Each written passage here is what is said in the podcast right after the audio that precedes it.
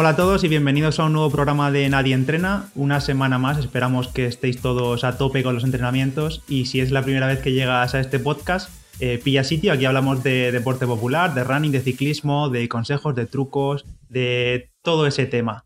Eh, yo soy Pedro y como siempre me acompaña Paolo. ¿Qué tal, Paolo? Buenas, ¿qué tal? Un placer y con muchísimas ganas de tratar el tema de hoy. La verdad que me parece súper, súper apasionante e importante.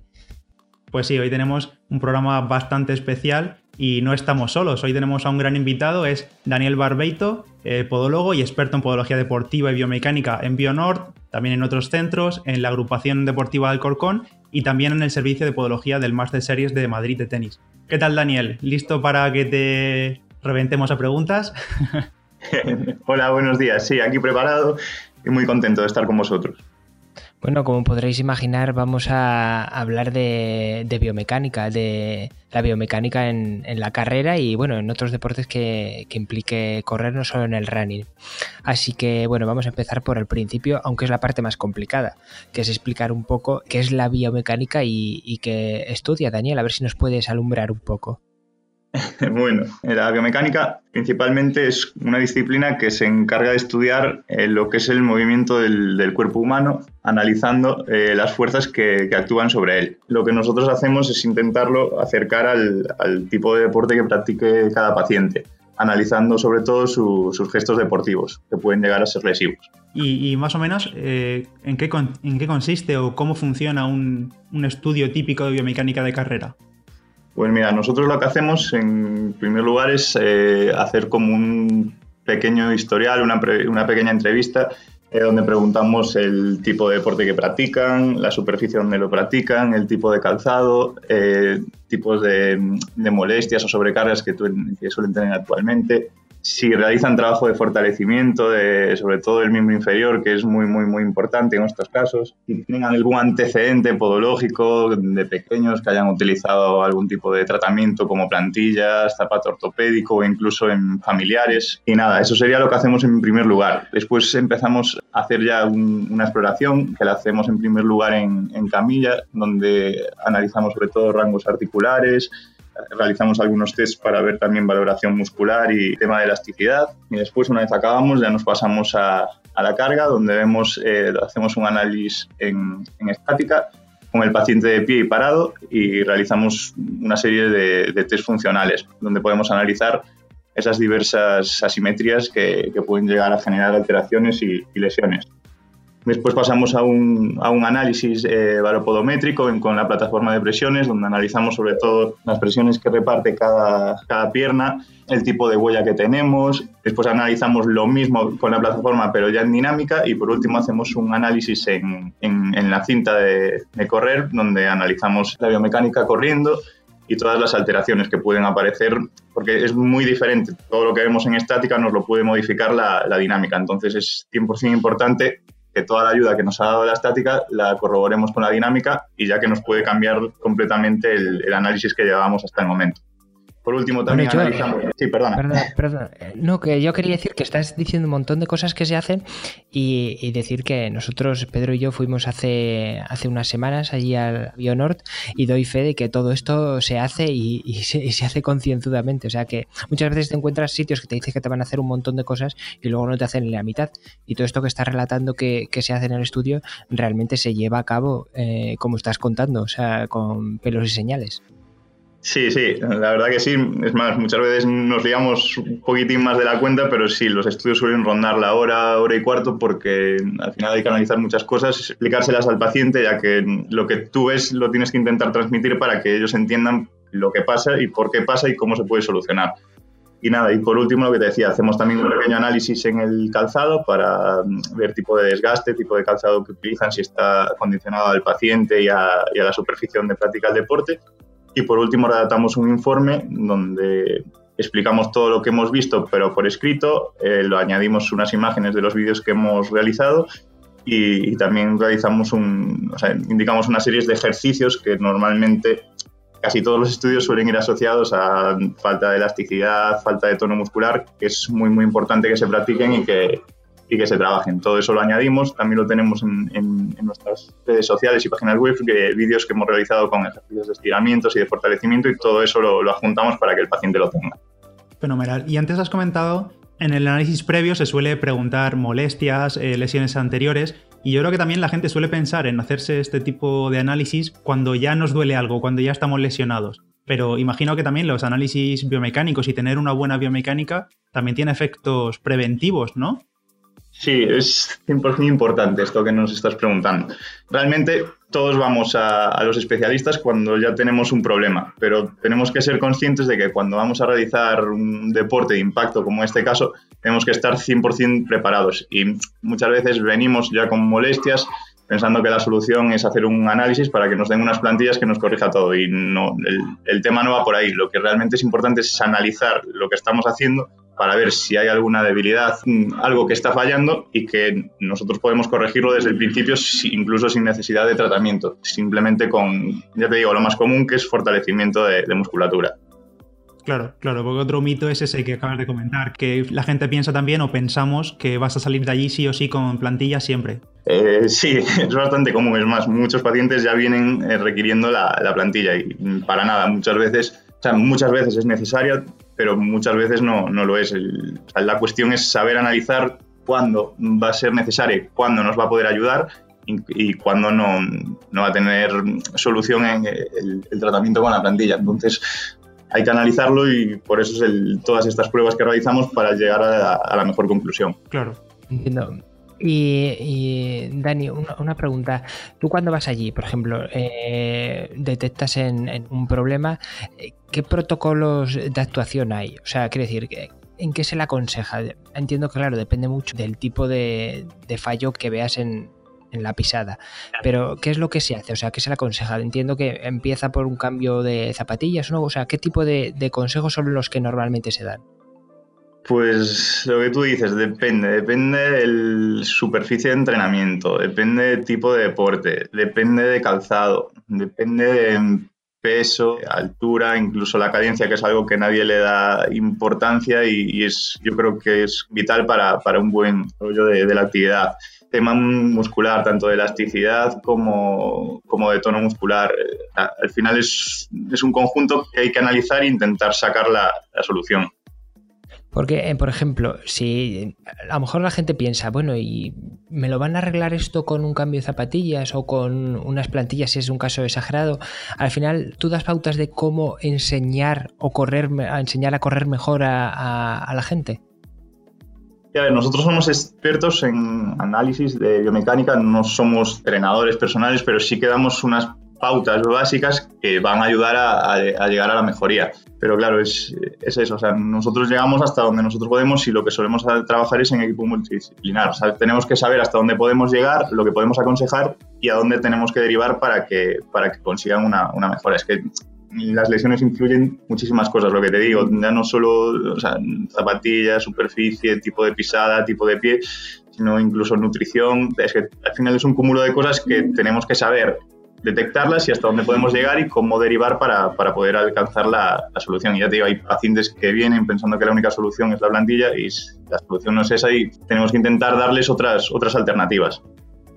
Claro, claro, entiendo, tiene todo el sentido del mundo. Y antes que has comentado sobre la cadencia, que dices que es importante, explícanos un poco, ¿hay una, hay una cifra óptima? O para quien no sepa, hay gente que ni siquiera sabe esto, porque simplemente se pone a correr y no, y no se fija mucho en qué cadencia qué cadencia lleva, a pesar de que la mayoría de los eh, relojes con GPS ya, la, ya te la dicen. Pero cuéntanos un poco si esto es importante y cuál sería la, ideal. Sí, a ver, por lo que está escrito, los estudios que hay realizados, realmente deberíamos acercarnos a los 180 pasos por minuto. Cuando nosotros tenemos una cadencia más baja, lo que tendemos es a realizar una zancada un poquitín más alargada y eso nos va a generar una entrada con un contacto de talón muy pronunciado, con una rodilla en, hiperextensión y al final eh, nosotros lo que necesitamos es buscar un aterrizaje, eh, intentar estar en, el suelo el, el, menos tiempo posible y buscando un aterrizaje más, más eficiente. Es decir, si nosotros prolongamos ese, aterrizaje, eh, lo hacemos de una forma muy, muy brusca, al final es cuestión de física. Tú todo lo que le das al suelo, él te lo va a devolver. Entonces, tenemos que intentar aumentar esa cadencia, disminuir el paso, eh, generar una pisada no tan taloneada, sino más cerca de la línea de la cadera y estar en, el menos tiempo posible en, el suelo. Bueno, eh, Dani, ¿y la, flexibilidad del deportista en la, en la biomecánica es, influye y cómo se puede mejorar? Sí, sí, al final una musculatura cortada lo que va a hacer es eh, generar menos rango de movimiento en las articulaciones. Y al final nuestras articulaciones son la principal amortiguación que, tiene el cuerpo para, absorber los impactos. Si tú tienes una musculatura posterior tipo gemelo, sóleo, acortada, lo que vas a generar en el momento del impacto es una frenada en, la articulación del tobillo que va a ser compensada con la siguiente articulación, que será la subastradina, y lo que va a hacer es pronar en exceso ese pie para poder generar ese movimiento. Por decir, un, por decir un ejemplo para eso, para no bloquear articulaciones, que al final lo que están haciendo estas articulaciones es amortiguar el impacto. Claro. Oye, y también hay un poco con lío con los tipos de pisada. Está el pronador, el supinador, el neutro. ¿Todo esto influye realmente de una manera negativa eh, ser de una manera u otra? O, realmente no nos tenemos que preocupar con esto que hace años se le dio mucho bombo, ya no tanto con el tema de corredor pronador o supinador? Sí, yo creo que eso más que nada es un mito. A ver, 100% neutro no, no te vas a encontrar a, nadie. Y todos, todas las personas supinamos y todas las personas pronamos. Al final, los mecanismos de pronosupinación lo que te digo, son, son mecanismos de, amortiguación necesarios para desbloquear esas articulaciones y, que se pueda generar el, movimiento. Lo que tenemos que analizar es cuándo ese movimiento, sobre todo de, pronación, es excesivo y pueda llegar a ser, a ser lesivo. Y normalmente, casi siempre, a menos que haya un, pie muy, muy estructurado, casi siempre va, va a venir asociado ese incremento de la pronación a debilidades musculares que vienen desde arriba. Oye, ¿puede ocurrir que en un análisis biomecánico un corredor salga que es eh, neutro o prácticamente neutro con muy poca pronación, pero luego durante eh, un largo ejercicio, por ejemplo durante una media maratón, un maratón, al final con el cansancio acabe incrementando más ese porcentaje de pronación o de supinación? Sí, sí, sí, eso es inevitable. el grado de pronación, lo que te digo, es al final el pie necesita pronarse para, estabilizarse. La, entrada del pie siempre muy lateralizada, es decir, por decirlo de alguna forma para que se entienda, el pie siempre entra supinado y va, para estabilizarse, va a generar un mecanismo de pronación, simplemente para buscar la estabilización. Cuando tú metes mucha fatiga, muchos kilómetros, esa pronación va a generar un aumento, aumento, aumento y al final acaba siendo un pie pronado. Hay estudios que se analiza la altura del, arco antes de realizar el maratón y una vez finalizado y obviamente siempre da disminuida esa altura porque el pie está, está más pronado, pero es por la fatiga que genera. ¿Qué pasa? Muchas veces esa pronación es que no es necesario tratarla, eso es lo que tenemos que estar concienciados, que al final es algo necesario que necesita el cuerpo simplemente cuando va acompañado muchas veces de debilidad muscular, muchas veces sí que lo tenemos que acompañar de tratamiento con plantillas para compensarlo pero casi siempre mientras se, estabiliza y se, y se, potencia esa musculatura, que tampoco es de un día para otro.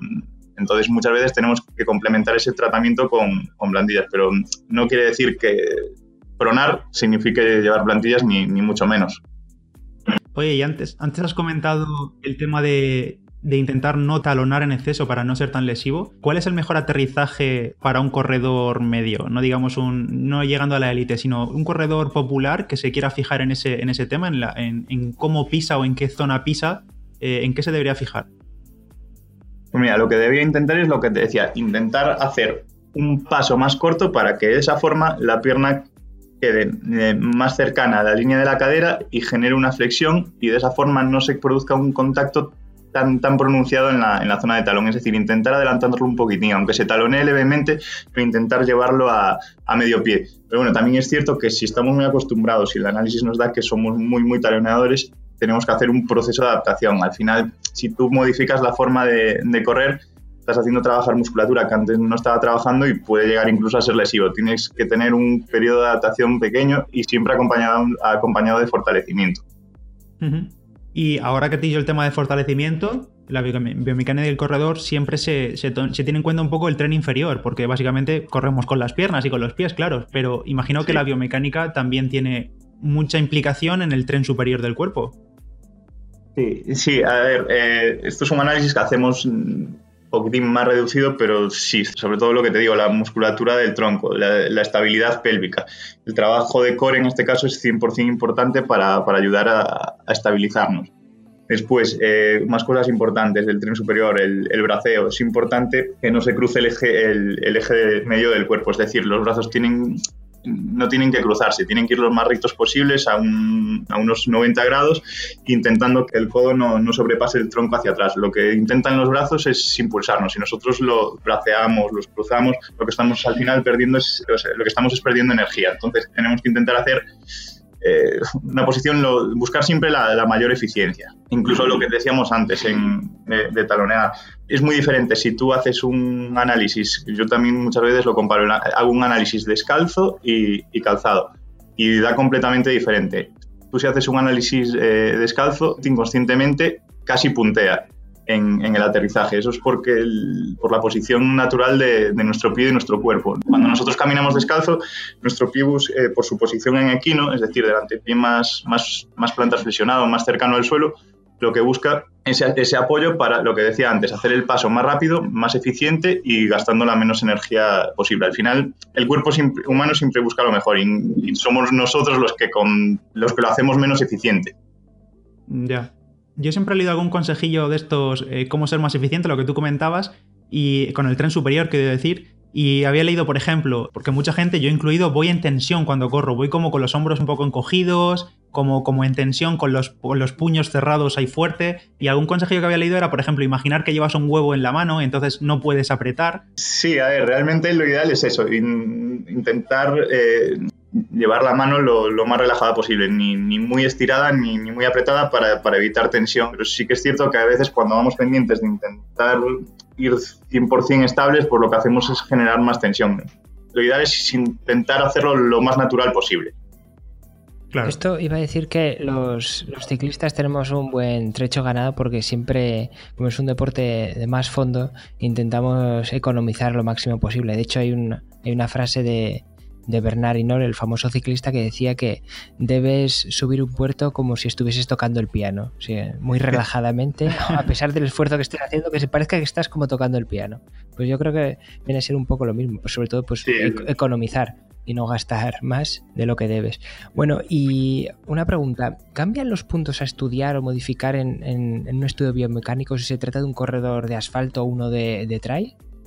Eh, sí, a ver, nosotros realmente, claro, no tenemos tampoco algo para simular el, análisis en, montaña. Sí que es cierto que más o menos el análisis que realizamos es el mismo, pero sí que, cambia. Cambia porque el, trail, aunque es, una superficie más blanda, también es una superficie más irregular. Entonces, incido mucho más en el, en el tema muscular. Eh, más que en fijarnos en una buena cadencia, en sobre todo en el, en el tema del equilibrio muscular. Esos desequilibrios en terrenos irregulares hacen que necesitemos de una potencia muscular mayor para, para, no acabar generando lesión. Es cierto que el movimiento no es tan repetitivo, por, por, lo que te digo, porque siempre cambiamos la superficie y no estamos corriendo siempre de la misma forma en el asfalto, el, problema es eso, es la dureza y lo que te digo, ver un, buen aterrizaje, una buena cadencia, porque aquí nos está influyendo mucho por, la fuerza de, por la dureza del suelo y las fuerzas de reacción que, nos remite el mismo.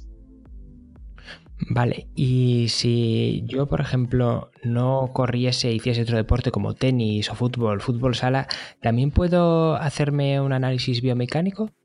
Sí, claro, por supuesto. es recomendable en, en cada deporte se, analiza, en lo que te digo, la, exploración básica es más o menos igual, pero luego se analiza, intentamos analizar sobre todo gesto deportivo y, tipología de pie. Por ejemplo, en deportes como el tenis, más laterales, hay que analizar el pie, pies cabos, muy, muy varizados, muy supinados, pues suelen tender a más lesiones y ahí sí que podemos ayudar bastante con, tratamiento. En, fútbol igual hay que valorar la bota, una bota excesivamente blanda en medio pie, una hiperpresión en, en el quinto metatarsiano, que es muy común, de las fracturas del quinto metatarsiano, que suelen coincidir con zonas de tacos, eh, lesiones de, cruzado por el tipo de, taco que tenemos, redondo.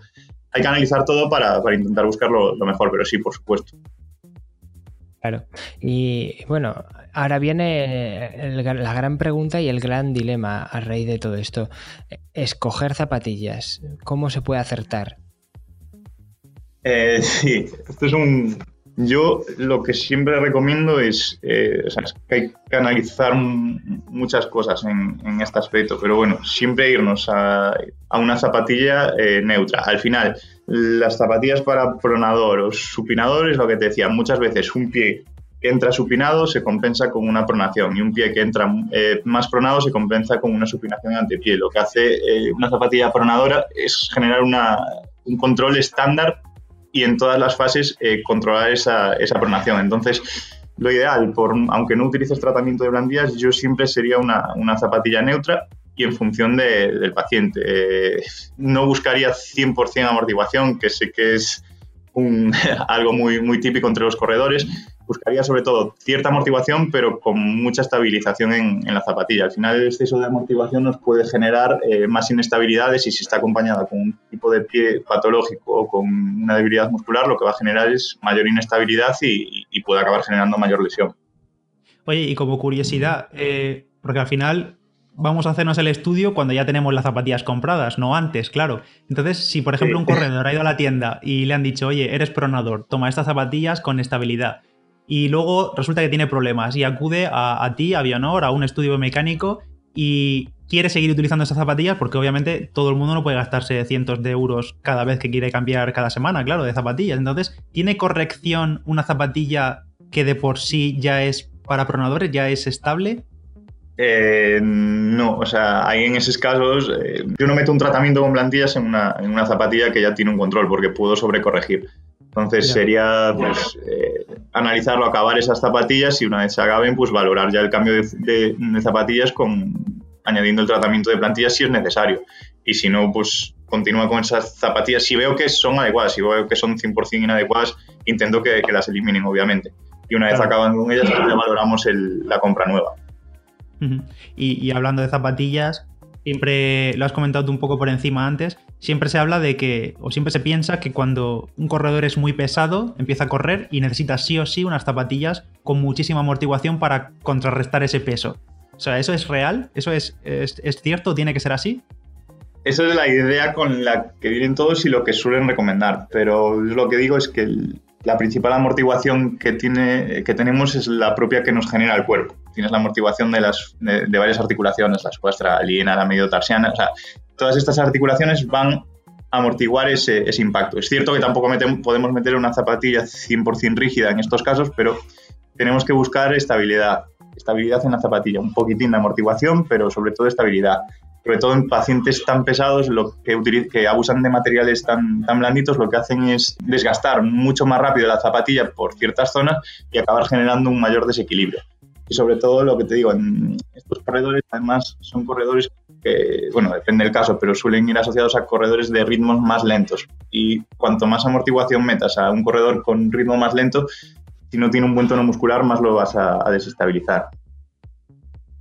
Y en el caso contrario, porque al final se dice eso, que más amortiguación, más vas a proteger las, las, rodillas, digamos, que aunque sea mentira. Pero en el caso contrario, tampoco es perjudicial eso, ¿no? Tampoco es perjudicial que una zapatilla sea muy ligera y sea muy bajita de drop y demás.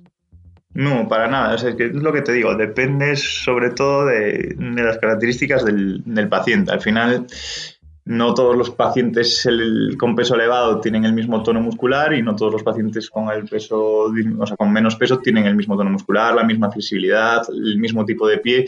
Es un, no es tan fácil. O sea, el análisis, hay que hacer un análisis o sea, más especializado y valorando todo lo que te digo, rangos articulares, elasticidad, es que todo. Influye al final todo un poquito, no, no es simplemente, pues peso 90 kilos, eh, voy a correr en media horita eh, necesito esto. O sea, es un poquitín más, más complejo. Claro, en palabra de Run en, mi blog eh, hablo mucho de zapatillas y siempre llevo eh, seis años con el blog y prácticamente a diario te llegan emails de, oye, lo que tú has dicho exactamente, peso 80 kilos, corro a 5 minutos por kilómetro y voy a correr un 10 kilómetros. ¿Qué zapatillas me recomiendas? Y es que yo al final digo que es imposible, o sea, no no te recomiendo, no puedo recomendarte nada. Claro, a ver, es, bastante difícil, ¿sabes? Puedes dar unas pautas básicas, pero, ¿sabes? Luego es que cada persona es cada persona. Es que influyen. Todo, todo lo que analizamos en, lo que te decía antes, que analizamos en el estudio, puede influir en, incluso en la elección del, calzado. Claro. Por, eso es tan importante la, la, biomecánica, por eso estamos haciendo este programa. Entonces, yo quiero saber cuáles son los fallos biomecánicos más comunes. Que ahí en Bionortos encontráis un patrón de que la mayoría o muchos de los pacientes llegan con, fallos. ¿Cuáles serían los top? Los fallos más recurrentes, eh, cadencia. Casi todos los pacientes entre 160, 165, los mejores 170 eh, taloneo, hiperextensión de rodilla en, momento de, primer apoyo, de, apoyo de talón, y más cosillas. Debilidad, debilidad muscular, debilidad de glúteo medio, el 90% de, de, los pacientes y muchos también eh, retracción de cadena posterior, es decir, poca elasticidad en gemelo sólido. Esos son los casos más, más comunes y patologías más comunes, el, síndrome de piramidal, eh, sobrecargas en, tendón de Aquiles, tendinopatías de, Aquiles, sobrecargas en sóleo, en gemelo, la rodilla del corredor, la, la cintilla, eso es lo, más común. Digo que a mí me comentaste en mi caso una asimetría, no sé si se denomina asimetría técnicamente, pero que los corredores que solo corremos, que no hacemos trabajo de gimnasio u otros deportes, tenemos como más desarrollada la parte externa de la musculatura y ahí luego se, se hace una debilidad en la parte interna. Al revés, lo, ah, que están. Normalmente rotadores internos, aductores, eh, suelen estar un poquitín más potenciados. Y más potenciados, lo que suele estar más debilitados son los abductores de caderas, que son los principales estabilizadores. Lo que te digo, el glúteo medio es el músculo, el principal músculo estabilizador del eje de cadera, rodilla y pie, y es el que suele estar más, más debilitado. Entonces eso hace que en, el apoyo unipodal, cuando solo tenemos un apoyo en el suelo y, recibimos todo el peso sobre esa pierna, eh, se genera una tendencia de, que la rodilla se, nos, por decirlo de alguna forma, se cae como, como hacia adentro, hacia rotación interna, y eso es por esa debilidad muscular. Eso lo que hace es que se pongan en activación otra musculatura, como el, tensor de la fascia lata, que normalmente uno de, lo que te decía que, que suele dar más, más problemas, para intentar suplir esa, esa fuerza que, no está generando el, glúteo.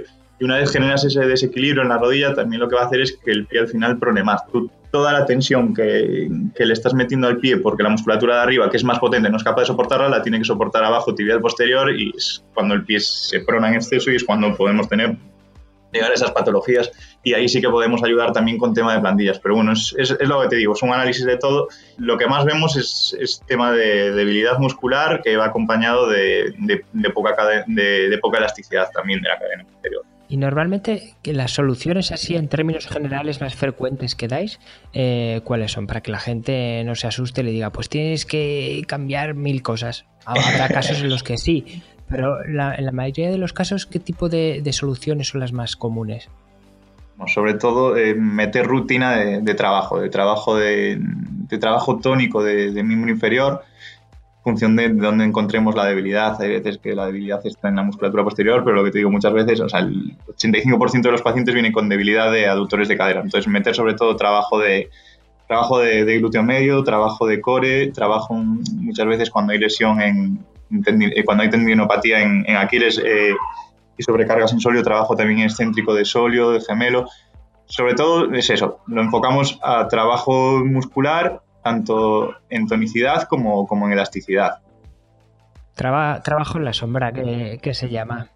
El trabajo en la sombra que es importante para, esto. Que por cierto, antes lo has dicho, que en, en las redes sociales de Bionor la verdad es que ponéis vídeos con trabajos de este tipo muy buenos y con buenos consejos. Así que recomiendo a todo el mundo que lo siga precisamente por esto.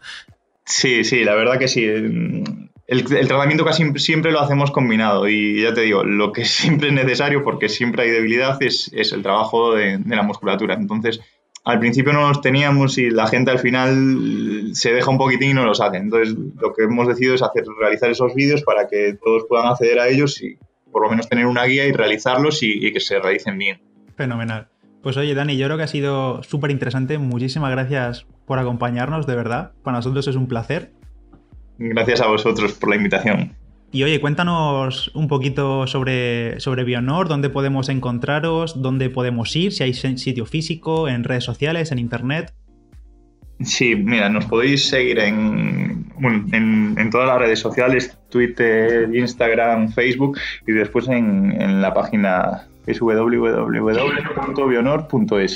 Sí, lo dejaremos todo en la descripción para que podáis entrar. Bueno, pues Dani, aquí hemos hablado en este programa sobre biomecánica de carrera para corredores, que es también lo hacéis en Bionor, pero allí hacéis análisis biomecánicos para otro tipo de deportistas, para otros deportes. Sí, además del análisis biomecánico de la carrera, también realizamos eh, análisis biomecánico de bicicleta y análisis eh, biomecánico de, natación. Entonces yo creo que es una buena oportunidad para todos los que practicamos deporte eh, poder analizarlos en función del deporte en que, realicemos.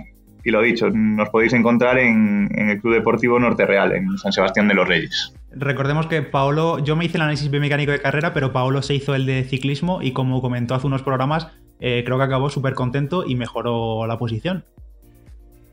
Sí, la verdad que tanto el análisis de carrera como el de ciclismo a mí me parecen algo fundamental para todo deportista, tanto para el que está empezando, porque te das cuenta que puede evitarse una lesión o puede correr más a gusto y mejor y, empezar a, que le pique con más fuerza el gusanillo de ese deporte, tanto para alguien que tiene más nivel, mejorar en, en rendimiento físico. Así que me parece vamos, indispensable para, todo ese espectro de, deportistas, tanto desde el más básico hasta el más especializado. Y no hay más que verlo que los deportistas profesionales, por ejemplo, en el caso del ciclismo, que es el que más conozco, eh, están muy, muy, muy centrados en que la posición en la bicicleta sea, sea perfecta. Bueno, decir que el análisis biomecánico de la bici me lo hizo Yeyo Corral. Para, a lo mejor hay gente que no lo conozca, pero para quien esté dentro del mundillo sabrá que es una persona muy, muy profesional que trabaja también con equipos profesionales de ciclismo. Así que vais a estar en muy buenas manos si vais y os lo hace Yeyo, que es un tío de puta madre, o sea, hablando pronto y claro. Y por eso me apetecía mucho hacer un programa hablando de la biomecánica y, y si es de la mano de unos especialistas, como en el caso de, Bionor, mejor, porque la verdad es que acabé encantado. Y bueno, pues eso, que lo recomiendo a, todo el mundo. Yo creo que Pedro también puede decir lo mismo. Sí, sí, vamos, yo también, porque al final eh, tenía molestias, Dani me dijo de qué podían ser y justo cuando estamos grabando esto voy a recoger las plantillas que en mi caso sí que eran necesarias y esperemos que, que sí que me ayuden a mejorar como corredor. Además, recordemos lo que hemos dicho al principio, que no hay que acudir a estos análisis cuando ya se está lesionado, cuando ya se tiene molestias. Eh, lo aconsejable o lo recomendable sería hacerlo antes para prevenir y oye, si empezamos a aprender a correr mejor y a pedalear mejor desde el principio, pues mucho mejor, oye. Y muy importante deciros que esto de que os estoy contando de, análisis biomecánico de ciclismo no, va a quedar ahí en, el aire, sino que haremos un programa especial con, con Yello en donde nos extenderemos a foto de cómo es un análisis biomecánico con la bici, cómo me fue y, y qué es todo lo que se hace. Muy interesante, la verdad. Estamos preparando y, Estad atentos. Fenomenal. Bueno, pues nos despedimos ya de, este programa de Nadie Entrena. De nuevo, un placer, Dani, tenerte. Muchas gracias por todo. Seguiremos en las redes, como decimos, lo dejaremos todo en la descripción. Y a nosotros también nos podéis seguir en Instagram, en Twitter, en Facebook, en todos lados. Nos podéis dejar una valoración del podcast en iTunes o en la plataforma de podcast que utilicéis vosotros. Y nada más, eh, hasta la próxima semana y un placer. Chao chicos. Muchas gracias. Hasta luego.